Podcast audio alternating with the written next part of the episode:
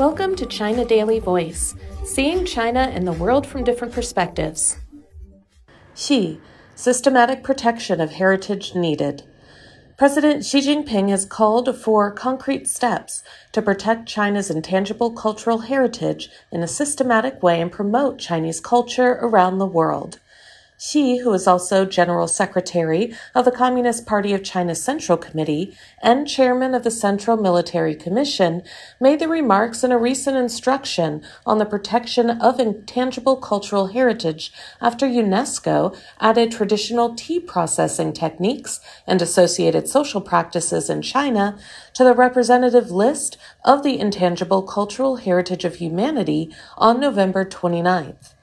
In the instruction, which was made public on Monday, Xi said that traditional tea processing techniques and associated social practices in China being added to the UNESCO list is greatly significant in promoting the nation's tea culture.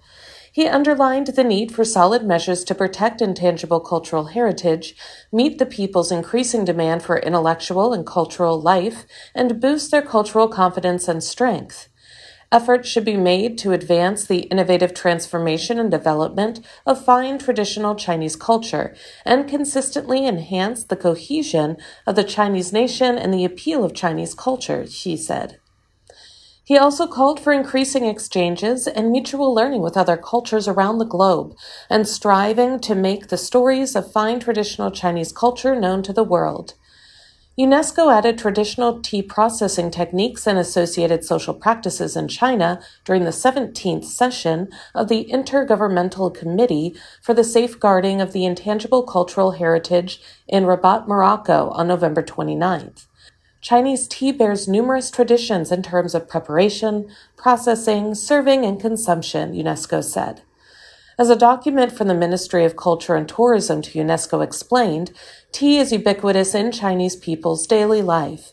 Steeped or boiled tea is served in homes, workplaces, tea houses, restaurants, and temples, and used as an important medium for communication and socializing and ceremonies. Tea related customs are not only found across the country, but also have influenced the rest of the world through the ancient Silk Road and trade routes. China has 43 items on the Intangible Cultural Heritage list, the highest among all countries.